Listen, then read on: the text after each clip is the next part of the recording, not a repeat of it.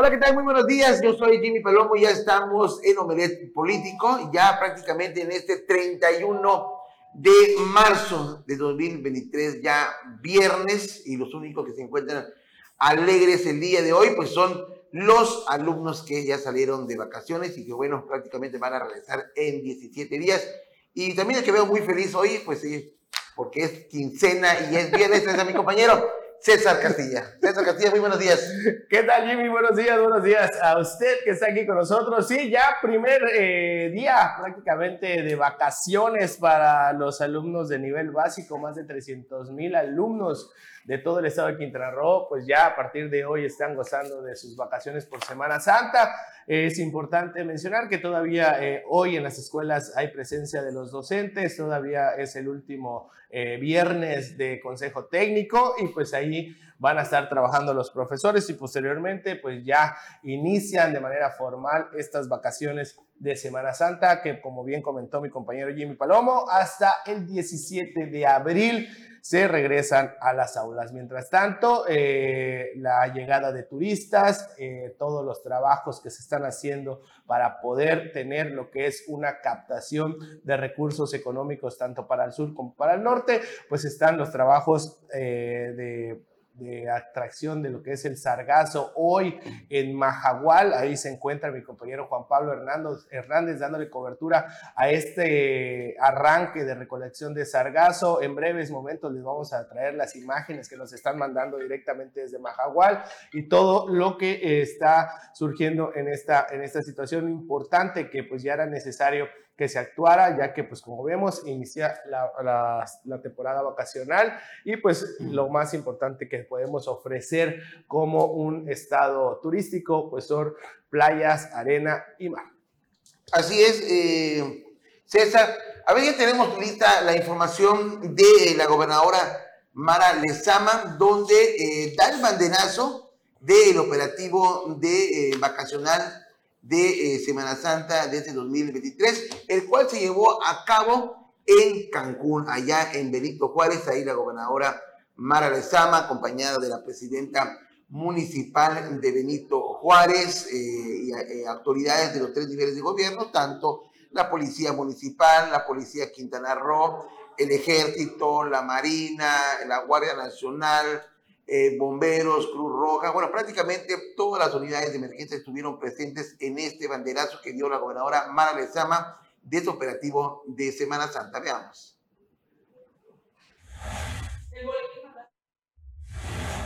Al dar el banderazo de inicio del Plan de Seguridad Vacacional de Semana Santa 2023, la gobernadora Mara Lezama Espinosa dijo que Quintana Roo está listo y sumando esfuerzos con los tres órdenes de gobierno para garantizar la seguridad de los turistas y la ciudadanía. En el malecón Tajamar, Mara Lezama dio el banderazo para poner en marcha el plan de seguridad en el que participarán más de 5.300 elementos en los 11 municipios, de los cuales 288 son de policía turística en Benito Juárez, Cozumel, Otompe Blanco, Isla Mujeres, Solidaridad, Tulum y Bacalar. Durante su discurso destacó que la calidad y la calidez de la atención que se tiene en Quintana Roo permite que las estadísticas marquen un éxito rotundo para este año, pues enero y febrero arrojan cifras más elevadas que en el 2022, con más de 600 mil turistas solo en los dos primeros meses del año. La gobernadora de Quintana Roo precisó que en este gobierno humanista y progresista se trabaja de manera distinta para tener resultados diferentes, todos unidos en equipo para que la prosperidad compartida que genera el turismo llegue a todas y todos los quintanarroenses. Tenemos el inmenso compromiso de incrementar la seguridad, de garantizar la paz para las y los visitantes de todo el mundo. Vamos a tener una gran temporada de Semana Santa y esperamos que sea con saldo blanco, expresó la gobernadora de Quintana Roo.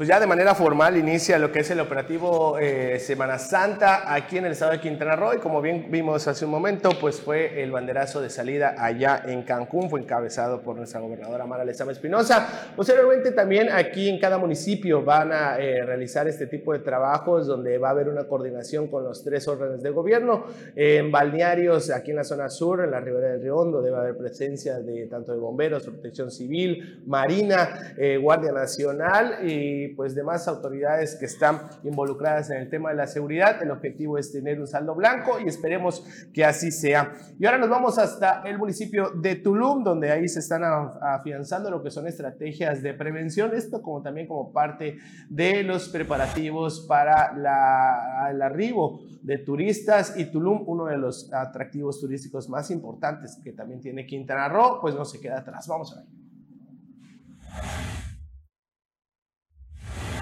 El municipio de Tulum fue sede de la reunión de trabajo Unidades Municipales de Protección Civil a fin de generar estrategias preventivas y líneas de acción en casos de emergencia en beneficio de la sociedad. El municipio de Tulum se afianza con las estrategias de prevención por instrucciones del presidente municipal Diego Castañón Trejo. El director de la Coordinación Estatal de Protección Civil, Guillermo Núñez, informó que el propósito de la reunión fue para generar una sola línea de acción preventiva que permita el fortalecimiento de la atención a las familias, incluido Tulum y sus turistas. Esta reunión fue para coordinar todas las emergencias en cuestión de todos los municipios para estar atentos y preventivos ante cualquier emergencia y estar en un mismo canal en la comunicación y darles apoyo en la coordinación ante cualquier eventualidad, comentó. Asimismo, sostuvo que se abordó el plan operativo de Semana Santa, en el que las coordinaciones actuarán en apego a la prevención de accidentes por el periodo vacacional. Se habló de los incendios forestales y las acciones de prevención a implementar, así como también del seguimiento ante cualquier reporte por puntos de conflagración. Notivisión. Bueno, y siguiendo con más información ahí del ayuntamiento de eh, Tulum. Las y los habitantes de la zona maya de Tulum ofrecieron su respaldo al gobierno municipal de Diego Castañón Trejo, quien eh, anunció el día de ayer eh, nuevas obras de infraestructura para el bienestar de las comunidades indígenas del Caribe Maya.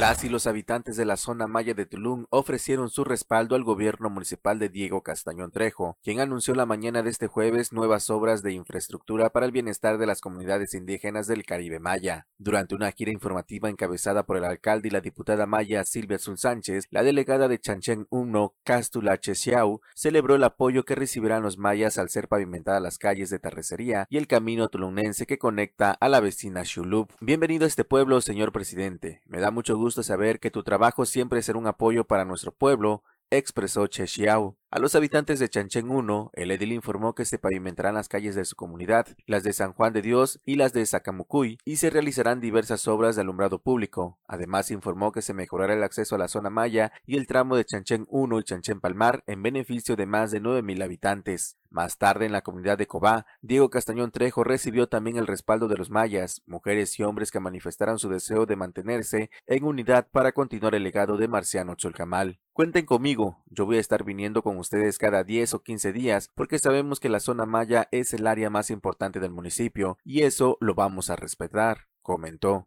Allí, el municipio informó que este año se ampliará la red eléctrica de Cobá y se instalará lámparas de alumbrado público para beneficio de 2.793 personas. Notivisión. Y continuando con más información, en el municipio de Otompe Blanco se llevó a cabo ya la primera sesión del, subcomité de gobierno abierto. Esto eh, como parte de, los trabajos que está impulsando la presidenta municipal Jensuni Martínez Hernández para tener un acercamiento directo con la gente y pues atender cada una de sus necesidades, entre ellos y los, las más principales que son en Otompe Blanco son los servicios públicos. Vamos a ver. Con el objetivo de rendir cuentas a la ciudadanía de manera transparente como lo ha impulsado la presidenta municipal de Otompe Blanco, Jensuni Martínez Hernández. Este jueves se llevó a cabo la primera sesión ordinaria del Subcomité Sectorial Gobierno Abierto, Transparente y Eficiente. En dicha reunión que encabezó el oficial mayor Javier Regalado Hendrix, indicó la importancia de continuar trabajando en conjunto para sacar adelante los proyectos que beneficien a la ciudadanía de manera directa e indirecta, tal como representa el presente subcomité en pro de transparentar todas las acciones de este modo fueron presentados los informes de los avances de los cuatro trimestres del año 2022 de todas las áreas que se encuentran en estas líneas de acción como jurídico hacendario, dirección de ingresos, SOFEMAT, dirección de fiscalización, contabilidad, catastro, patrimonio y servicios públicos municipales, así también dirección de rastros, mercados, panteones y funerarias, registro civil municipal, asuntos religiosos, reclutamientos, contraloría, planeación, tecnología de la información y comunicación, comunicación social, Legislativo, Asuntos Jurídicos, Alcaldías, Delegaciones y Subdelegaciones, Transparencia, Archivo y Participación Ciudadana. De este modo destacaron los avances que detonan el trabajo en conjunto y con esfuerzo, alcanzando las metas establecidas de cada una de las áreas y superándolas, haciendo ver que el ayuntamiento trabaja eficientemente por el bienestar de la ciudadanía para hacer un cambio verdadero. Notivisión.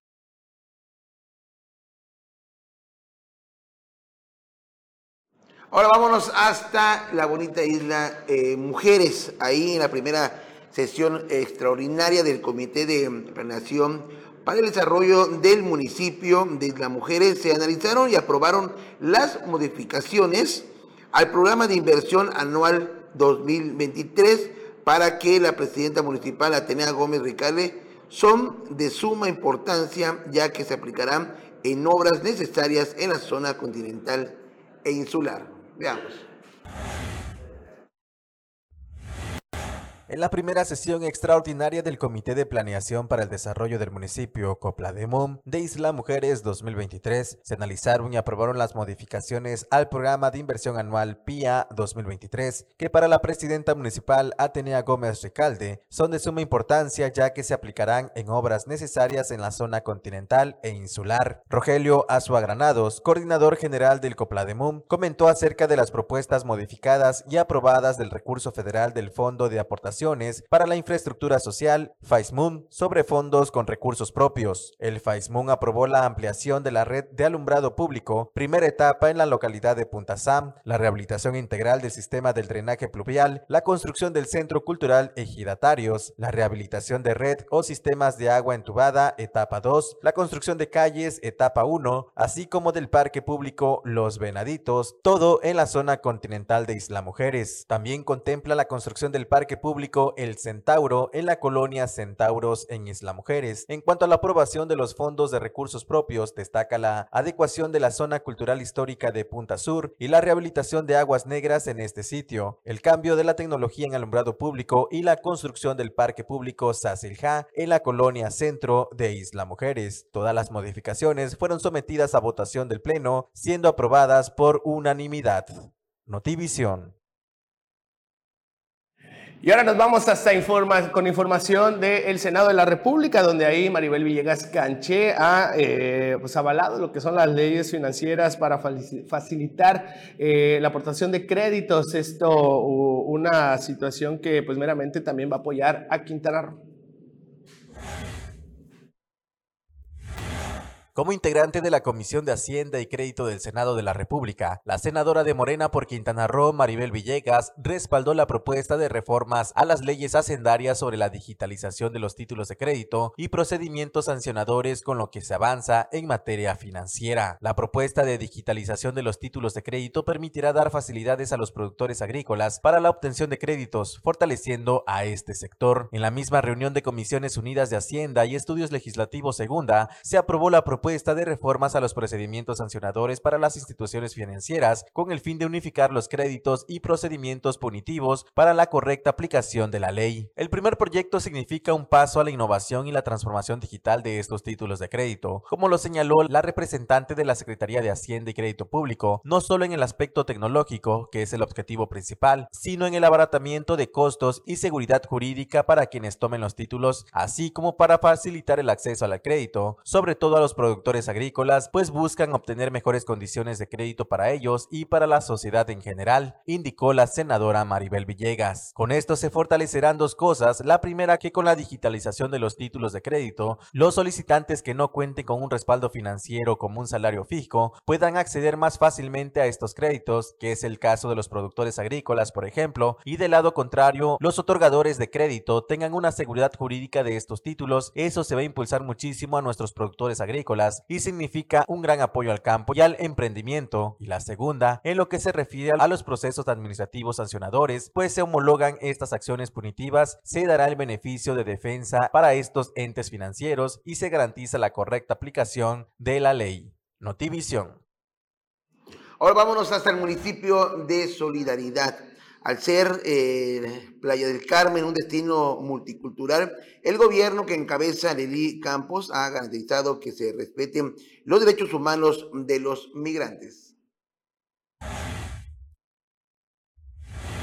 Al ser Playa del Carmen un destino multicultural, el gobierno que encabeza Lili Campos ha garantizado que se respeten los derechos humanos de los migrantes. Por ello, se firmará un convenio de colaboración con la Organización Internacional para los Migrantes, aprobado en la 37 sesión ordinaria de Cabildo. Leticia Chaverri, titular de la Unidad de Atención a Migrantes, destacó que se espera la firma del convenio entre las partes, la cual es de importancia ya que esta organización otorga recursos en especies para el apoyo de aquellas que brindan servicio en atención a migrantes. Nosotros somos punta de lanza en todo el país en esta área. Hay oficinas de atención a migrantes, de organizaciones civiles o algunas de gobierno en los puntos fronterizos, pero oficinas de gobierno que atiendan a migrantes solamente la de Playa del Carmen, informó. La funcionaria manifestó que, en solidaridad, gracias a nuestras autoridades que tienen una visión de gobernabilidad con base en derechos humanos, tenemos oficinas que, en lugar de criminalizar la migración, tenemos un área donde puedan acceder a las garantías elementales a las que tienen derecho. Para finalizar, destacó que actualmente en la casa del Migrante, ubicada en la alcaldía de Puerto Aventuras, hay siete personas, una familia de hindúes, un ruso, un hondureño, una mexicana y un norteamericano, donde se les da alojamiento y se les brinda alimentación. Todos los gastos corren por parte de la Administración Pública Municipal, donde una de nuestras funciones es gestionar este tipo de apoyo para los migrantes. Ellos tienen todo de manera temporal, en lo que se resuelve su situación migratoria o puedan regresar a su país. Notivisión.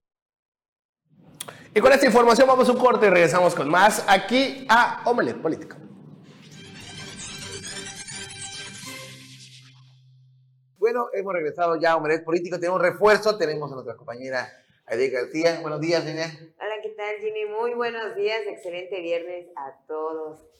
Y, por supuesto al profe de la información, Anuel Moguel, buenos días. ¿Qué tal? Muy buenos días, Jimmy, Aide, buenos días, César, buen día a todo el público de Omelet Político. Este viernes 31 de marzo es de los viernes bonitos. Bonitos para Viernes, vacaciones y quincena. Quincena, fin de semana.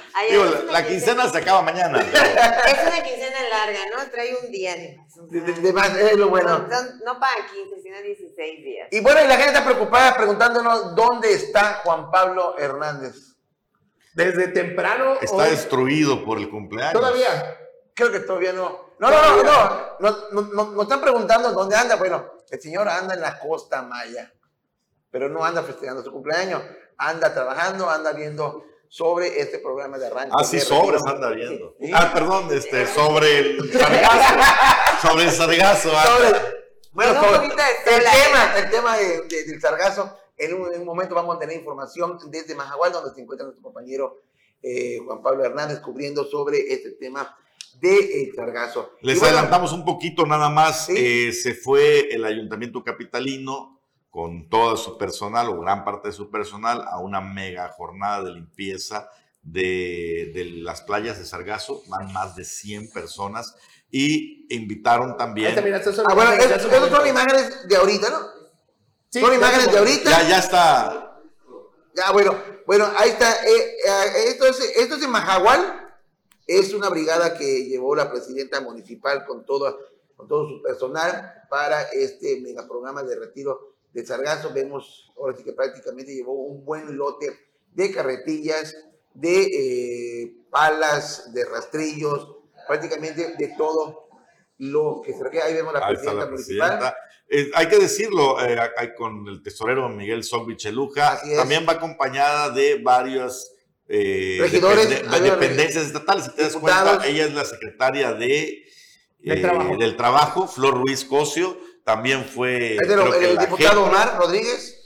Cuatro, cuatro dependencias estatales, porque la vez pasada, en la campaña, en la jornada de limpieza, quien la realizó fue el gobierno del estado e invitó al municipio. Ahora es al revés, ahora fue el municipio quien organiza e invitó al gobierno del estado, que varios de sus representantes de las dependencias están allí más de, creo que en total, eh, bueno, ahorita Juan Pablo nos dirá más de 200 personas que estarán limpiando las playas para recibir a los turistas esta Semana Santa, pues cuando menos de inicio, con playas limpias. Pues vamos a, vamos a un enlace con nuestro compañero Juan Pablo Hernández, que está en estos momentos ahí en Majagual dando cobertura a este a este evento que pues ya era necesario realmente eh, que se atendiera este problema del sargazo, aunque pues sí hemos eh, dado cuenta aquí en Omelet Político que pues eh, se ha estado trabajando directamente por parte de los empresarios, prestadores de servicio y parte de lo que es la, la, la costa de Majagual pues se encontraba limpia, pero pues ahora va a estar aún más limpia. Vamos a ver lo que dice Juan Pablo Hernández desde Mahahual. ¿Qué tal? ¿Cómo están allá en Omelet Político? Les saludo desde Mahahual. Sí, vine aquí hasta Mahahual para ver cómo se encuentra el, pues las playas, las playas de Mahahual en la víspera de Semana Santa y quiero mostrarles justamente las playas de la Costa Maya, aquí en, en Mahahual. Miren, por ejemplo, eh, quiero mostrarles que ya las barreras antisargazo ya han sido colocadas a lo largo de varias, varios cientos de metros a mi izquierda y a mi derecha.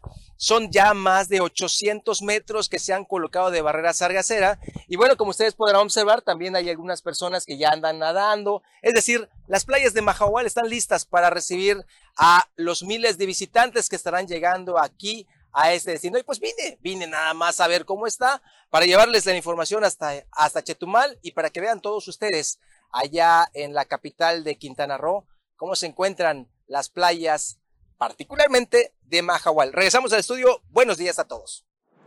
Pues esta locación que eligió Juan Pablo, la verdad está deluxe. Sí. Vemos- ahí estamos Sí, viendo mire, los es, es- es más parte. Son las- bueno, se había hablado que eran 700 metros lineales de, de, de barrera sargacera, la que se había colocado tanto artesanal y como esa también que se menciona, la, este, las barreras de patente, que son las que coloca la Marina. Y pues sí, vemos que pues ya ha dado Pero, pero, resultados. pero ¿por qué tuvieron que esperar hasta ahorita? Si al colocar ahorita estas barreras vemos que las playas están limpias, ¿por qué no haberlas colocado anteriormente cuando había, ahora sí que a veces hasta el arribo de cuatro cruceros y los turistas pues a veces tenían que soportar eh, los olores que eh, emiten estas algas al momento que ya se comienzan a descomponer? Pero lo importante, lo importante es que en estos momentos las playas de Mahahual se encuentran limpias, libres de sargazo, y es decir, que los turistas, los visitantes que lleguen en esta temporada vacacional, pues van a poder disfrutar al 100% de las bellas playas de Mahahual. Y bueno, pues también ahí estuvo la presidenta municipal Yensuni Martínez. Aquí tenemos una entrevista que le realizó Juan Pablo Hernández. como, como comentamos que se tenían que solucionar muchas cosas en comunidad. Y hoy por hoy pues estamos entregando más de 100 carretillas, 100 bieldos y vamos a aperturar empleo temporal durante el periodo vacacional, que eso es lo que va a ayudar también a tener permanencia aquí y, recolectar sargazo. Hoy nosotros vamos a limpiar para, para entregar limpia eh, de sargazo en esta temporada eh, Mahahual a los y las empresarios y empresarias, pero dejaremos oh, este, 20 personas aquí pero en permanencia para, con empleo temporal. Es correcto, es, es la meta que nos propusimos, es el acuerdo que hicimos con empresarias, con empresarios, con el alcalde que ha sido una persona, nuestro brazo derecho aquí, que nos ha estado apoyando muchísimo. La verdad le quiero agradecer, por ahí está mi, mi, mi, mi alcalde, que realmente él es el que ha estado preocupado, pendiente. Tenemos aquí de, de cajón un, un volquete, una retro, que también pues estamos nosotros eh, suministrando el combustible, que este, que este periodo tenemos que subirle un poco más por lo mismo. Vamos a traer un camión recolector de basura, uno más a, adicional al que ya tiene este Mahahual, también para que la recolecta en Mahahual sea eficiente en esta temporada vacacional. Y aparte estamos recibiendo la ayuda de parte de la gobernadora Mara Lezama, que nos está proporcionando un volquete más durante la, el periodo vacacional y está viendo ella el tema del destacamiento, regresa el destacamiento de seguridad pública y tener elementos de seguridad pública este, a partir de esta temporada vacacional. Pues mira, eh, la inversión supera los 400 mil pesos, pero te digo, no es solamente el ayuntamiento, tenemos apoyo de, de, empresarias y de empresarios, y bueno, sí en su mayoría el ayuntamiento por el tema de combustible, el re, la retro y todo eso, pero sin, sin, embargo sí tenemos mucho apoyo de la ciudadanía organizada. Es importante también saber cuántos son los empleos, ¿verdad? Porque hasta el momento solo se sabía que eran alrededor de 12 personas. Obviamente ahorita vemos que ya son más, pero también son parte bueno, de, de, del apoyo de trabajadores. Exactamente, a ver, de. No, no confundir, no sí. todos esos que están no son, son empleados Sí, obviamente son es trabajadores. La campaña, eh, son voluntarios, pero eh, dice la presidenta que van a fortalecer el trabajo temporal exclusivamente durante las vacaciones. Mm porque pues aunque el tema del sargazo golpea varios meses del año, pues el tema del recurso limita a cuántos pueden tener. Y, y es que además, pues, este sería una de la temporada santa que tendría Es- Ma- Mahahual, además de que el sector eh, hotelero eh, hace unas semanas eh, declaró de que prácticamente ya se encuentran al 100% de ocupación hotelera y sería una desgracia de que no tener el apoyo de las autoridades de los tres niveles de gobierno para mantener, aunque sea prácticamente eh, el frente de sus hoteles en buenas condiciones, es decir, tener limpias estas playas y las cuales las van a tener con este programa que está poniendo en estos momentos en marcha la presidenta municipal con el apoyo de la gobernadora Mara Lezama allá en la Costa Maya, allá en Macahual. Sí, así es. Hay que marcar también que el sargazo pues es una, una cuestión natural también, pero eh, muchas veces el, el, tramo de Majahual, que es, es pequeño, está totalmente contaminado por este sargazo y solamente son pues algunos restauranteros o empresarios hoteleros quienes pueden y tienen la capacidad todos los días de poder este, hacer la limpieza, pero eso hace también que el turista, que los que llegan a las embarcaciones no recorran todo o hasta el final eh, de Majagual, porque los olores de estas cuestiones del sargazo son bastante, olores muy fuertes y, y que no son tan, tan buenos para que uno vaya a caminar y disfrute ya la arena, ya no disfrutas nada. Pero así que yo creo que está haciendo un buen trabajo esto. Es una temporada alta para todos, todos completamente los sectores en Mahahual. Tienes toda la razón, Aide, porque nosotros nos ha tocado estar en Mahahual en la temporada del sargazo, del arribo del sargazo y es desagradable. Pues, ¿A qué vas a Mahahual? A Mahahual te vas ahora sí que a desconectar, a caminar el pequeño manicón que tiene y que está muy bonito, pues al estar comenzando a caminar, pues comienzas a sentir el olor de eh, sargazo. ¿Y qué es lo que haces? Pues optas por regresarte a tu eh, cuarto y bueno, así que pues no disfrutar al 100% de lo que es Majahual. Bueno, vámonos un corte comercial y regresamos a un político. Regresando vamos a tener una entrevista que eh, le realizó nuestro director Carlos Pérez Zafra, nuestro compañero Jorge Castro y Joaquín Pacheco al presidente del Congreso, Renan Sánchez. Está con él aquí en nombre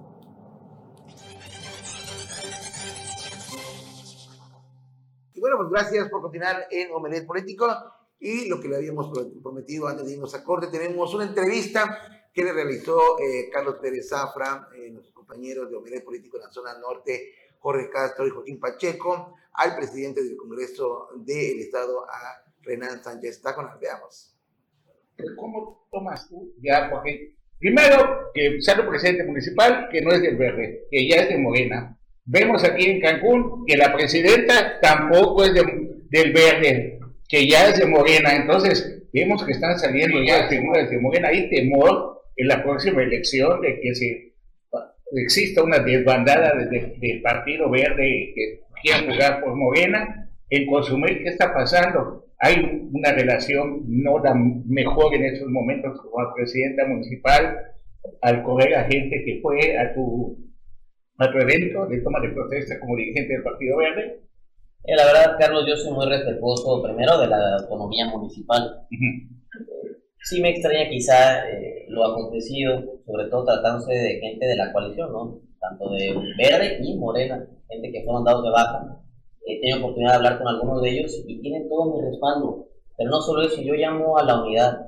Lo importante aquí es que es una coalición ganadora. Morena, Verde, PT y nosotros vamos a seguir trabajando primero al interior, porque el Partido Verde, recordemos, después del crecimiento que tuvo, nosotros ahora lo que buscamos es también consolidarnos en todo el Estado con este crecimiento que tuvimos, saber dónde estábamos antes, durante y después de las elecciones, y vamos a trabajar nosotros al interior. Los temas que sean ajenos, en su momento llegarán las mesas de acuerdo donde platicaremos como coalición yo ahorita me voy a concentrar en lo importante que es el trabajo que haremos al interior y cercano a la ciudadanía. Pero ¿qué le dirías a los que trabajan en el ayuntamiento y que quieren apoyar tu proyecto político, que lo tienes?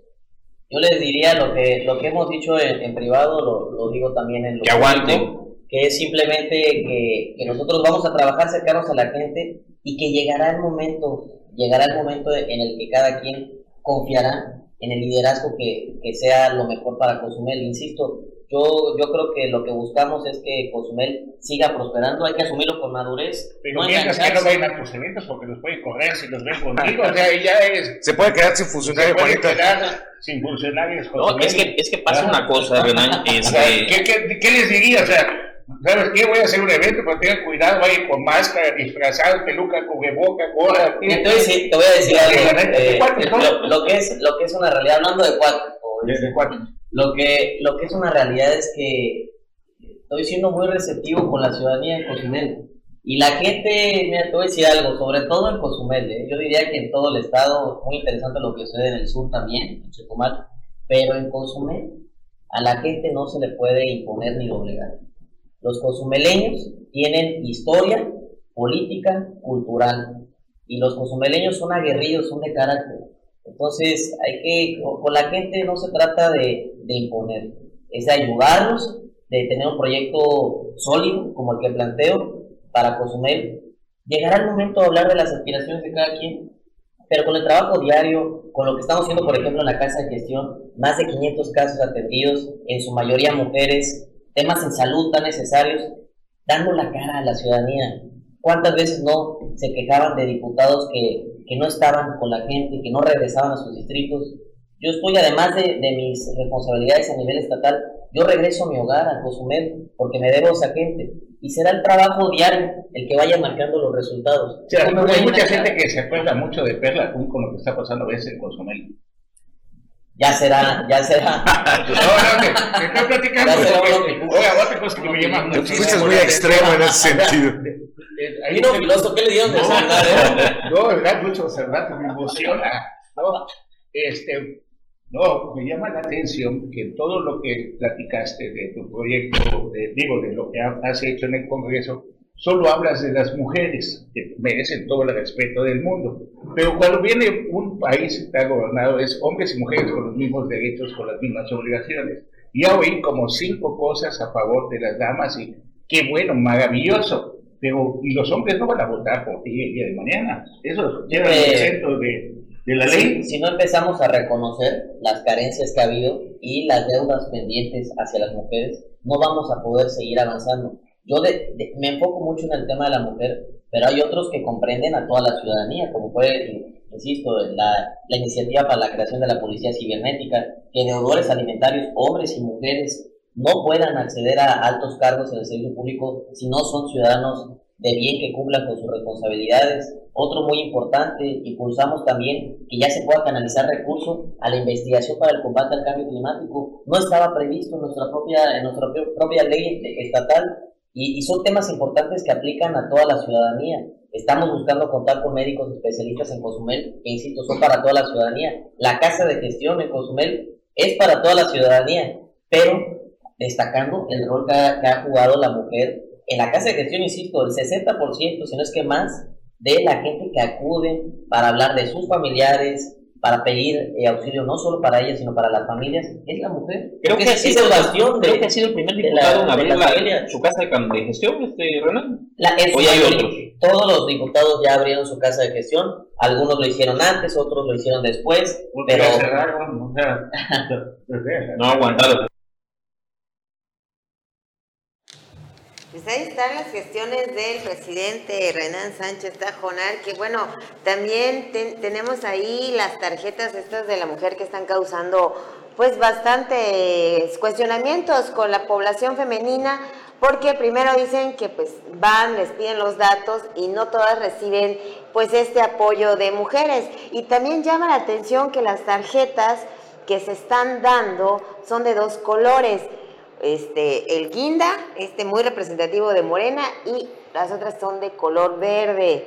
Entonces ahí están también haciendo una como que pues, no se supone que debería ser de ningún partido, ¿verdad?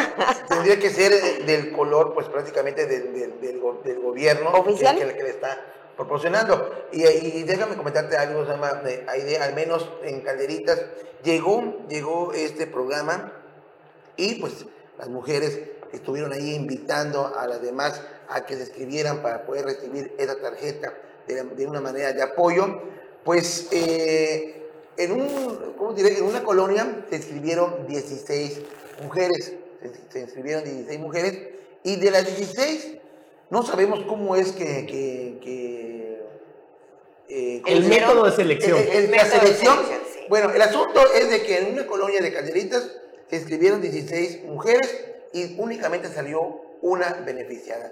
Y la que recibió este beneficio, pues prácticamente no lo necesita, tiene una casa de dos pisos, tiene vehículos, tiene trabajo y es el enojo que hay ahorita, al menos únicamente en Calderitas con este programa, de que prácticamente no es para apoyar no, realmente. No, a- es, no no está es privativo de Calderitas. No No, es privativo de. Calderitas. eh, eh, hay una infinidad de. No, pues, no, de pues, no, es, verdad, que te digo, pero únicamente, únicamente en Calderitas hay únicamente ese tema. ¿Te imaginas en todas las comunidades Se habla de, de estado dos, de dos mujeres de cada diez.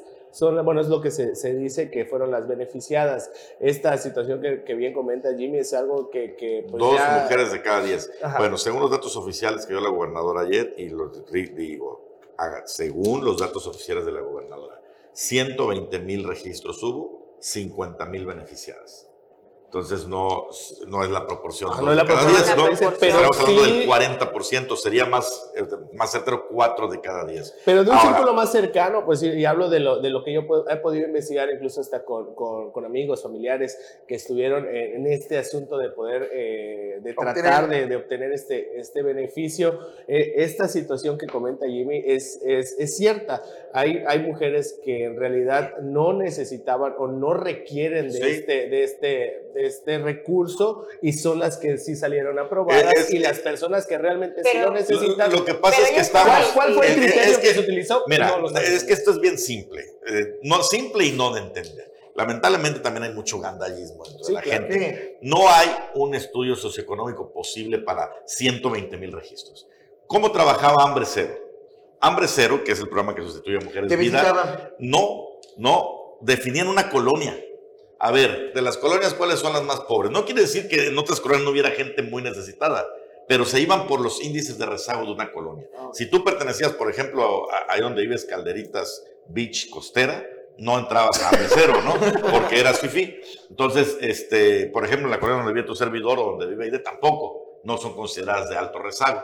La gente de esa colonia sí podía inscribirse y no importaba realmente tu condición socioeconómica, mientras estuvieras en esa Ah, colonia ok, ok. tenías acceso. Ahora, se abre esta posibilidad, creo que también es regional, se detecta las zonas de donde hay eh, mayor rezago y se inscriben las mujeres, mandan su inscripción con tu cuestión socioeconómica y todo, pero a la hora de la hora, esto no tenemos pruebas, pero tampoco dudas, lo más seguro es que haya sido un tipo sorteo, ¿no? A ver, clic y, y- Ya. y se, y se eligen.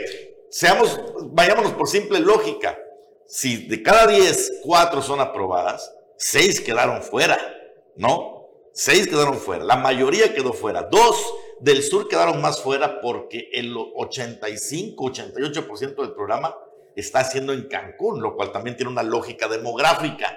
En Cancún hay una población mayoritaria y mayores cadenas de, de, de pobreza en, en la periferia, que es otra queja de la gente de Chetumal. Aquí sí es probable que sea como dice César, ¿no? Que dos o una de cada diez de las que se quedó, porque la mayoría son, son de allá. Y para colmo, de las que quedaron, pues dice, oye, la vecina tiene casa de dos pisos y Sí, dos carros, y ella sí entró. y todavía se será la situación que, que la que sale beneficiada, pues no lo requiere. Bueno, pero Lo que ahí pasa es la que no son todos los casos, pero yo recordaba, perdón, recordaba el caso del tema de, eh, de basura por alimentos, lo hizo Roberto Borge, que también era para la gente más necesitada, y a mí me tocó ver gente que tenía tiendas que llegaba con dos camionetas de, Sí, de- sí, y se igual. surtía para la ya O sea, el gente. está en la sociedad, porque esa gente que no lo necesita se inscribe o se registra para un programa para el que no, no deberían estar, ¿no? Sí, así. Ahora, sí dijo por ahí la gobernadora, porque le comentamos de estos casos, que la gente que ve eso, pues que los denuncie y van a tratar de hacer una depuración de, de ver quién sí Y y, quién dárselo, no. a quien realmente lo Pero sí es necesario un poquito transparentar, no un poquito, sino muchísimo transparentar esta situación y saber cómo se está eligiendo a, la- pues a las beneficiadas, porque esto de las tómbolas y cambiándoles un poco el tema es algo que se está dando muy constante. La madrugada, esta madrugada, eh, pero Mira, para no cortar el tema, yo creo que hay que irnos un- a un corte, ¿ok? porque ese tema está, está amplio, si te vas a ir al tema del INE.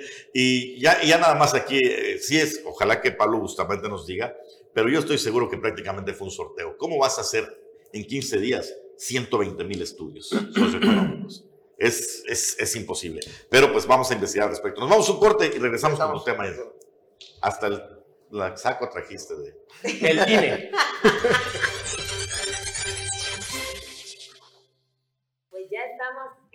final del programa y vamos a mencionar lo que hicieron la madrugada este, estos diputados federales que, bueno, nos madrugaron a todos porque ya hay, ya hay presidenta del INE, presidenta, la nueva presidenta del Instituto Nacional Electoral es Guadalupe Tadei Zavala, quien resultó sorteada la madrugada tomando este, por una tómbola.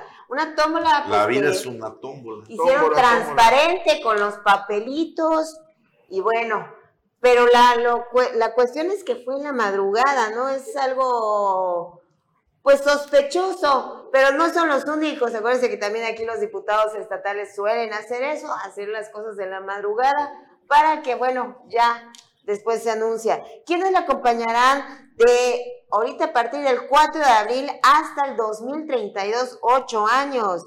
La acompañarán Rita Bel López Vences. nueve años. ¿Nueve años? Nueve. Jorge Montaño Ventura y Arturo Castillo Loza. Eh, ellos serán los que la acompañan hasta el 2032 y bueno, esto fue algo histórico porque fue un proceso de insaculación, o sea, una tómbola totalmente. Ahí tenemos a la nueva presidenta del INE. Y esta mañana, durante, eh, bueno, ya la, la mañanera del presidente Andrés Manuel López Obrador, comentó que no tiene ningún acercamiento o ningún vínculo con la nueva presidenta.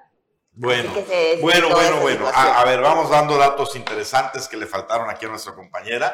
Número uno, el tema de la tómbola, la insaculación ciertamente es eh, histórico, pero está previsto en la ley. Cuando ya no llegan, hay varias formas de elegir o seleccionar a los consejeros.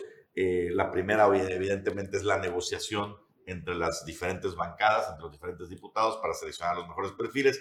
En esta ocasión, Morena no quiso negociar y dieron la orden de que vayan directo a la insaculación, es decir, a la tómbola. ¿Por qué lo hizo Morena? Muy simple, porque de los 20 candidatos, 18 eran afines, por así decirlo, 16. Entonces, la ley de las probabilidades jugaba a favor. Tan jugó a su favor que quedó esta, esta mujer, Guadalupe eh, Taide. Taidei, Taidei. A ver, Taidei. Tadei, perdón. Guadalupe Tadei Zavala. Y ahí le va quién es Guadalupe Tadei Zavala y qué, eh, qué relaciones o qué vínculos podría tener, digámoslo así, con, eh, con Morena. Pues nada más, nada menos que uno de sus primos es, pues, el subdelegado, superdelegado en Sonora. Su primo se llama Jorge Luis Tadei Bringas. Es, el, es lo que es Arturo Abreu Marín aquí en Quintana Roo. Su primo es superdelegado en Sonora. Su sobrino es, acaba de ser designado director del litio MX, nada más y nada menos que la paraestatal que va a manejar todo el litio. Se llama Pablo Daniel Tadei Arriola. Su hermana, Ivana Celeste Tadei, es la diputada local de Sonora por Morena. Su otro hermano, Jorge Carlos Tadei, perdón, son sobrinos de, ella, son hermanos del de Litio.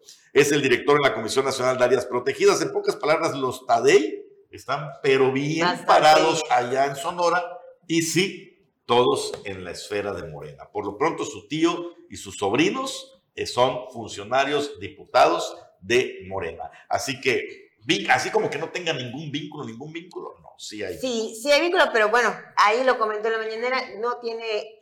A lo mejor no la conoce personalmente. Exactamente, pero bueno, hay que también comentarlo, como nos vieron y comentaste, 18 tenía, tienen este, pues son de esta sede de, de bueno, esta afina morena, pero pues hoy lo vamos a decir, ¿quién no es afina morena en esta época? No, y, también hay que decirlo en el pasado, como que... ¿cuál de los, usted piensa que los consejeros electorales, como Lorenzo Córdoba, a los elegían los diputados porque eran muy libres e independientes? Jamás. siempre han tenido vínculos políticos. Y si no, ve aquí quiénes son consejeros electorales y magistrados electorales. O sea, siempre son gente cercana al poder que lleva la palomita, la recomendación. Nos vamos de nuevo a cuenta hasta Majahual con nuestro compañero Juan Pablo Hernández, que tiene una nota de cuánto sargazo ¿No? No tenemos en un momento ya, que ya se ya, traje de baño. Ya, no vamos a traer la nota como ya no, Hernández. Ya no quiere este, pasar la nota porque ya está disfrutando de las playas de Majagual.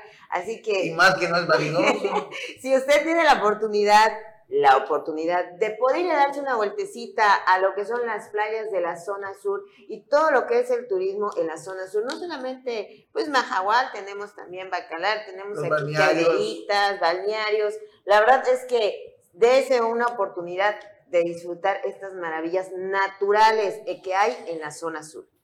Así es, y ya el día, el día de ayer dimos a conocer de que la Comisión de Riesgos Sanitarios pues ya informó que las playas y los balnearios del sur del estado de Quintana Roo están libres de bacterias, es decir, están seguras para disfrutar de sus aguas, de los, ahora sí que decenas de balnearios que tenemos en el sur del estado y que están muy, muy bien cuidadas para estas próximas vacaciones de Semana Santa. Antes de irnos, este, tenemos ahí una, un adelanto de lo que ha sido Omelet en la zona norte del estado, algo de lo que está sucediendo aquí. Vamos a ver.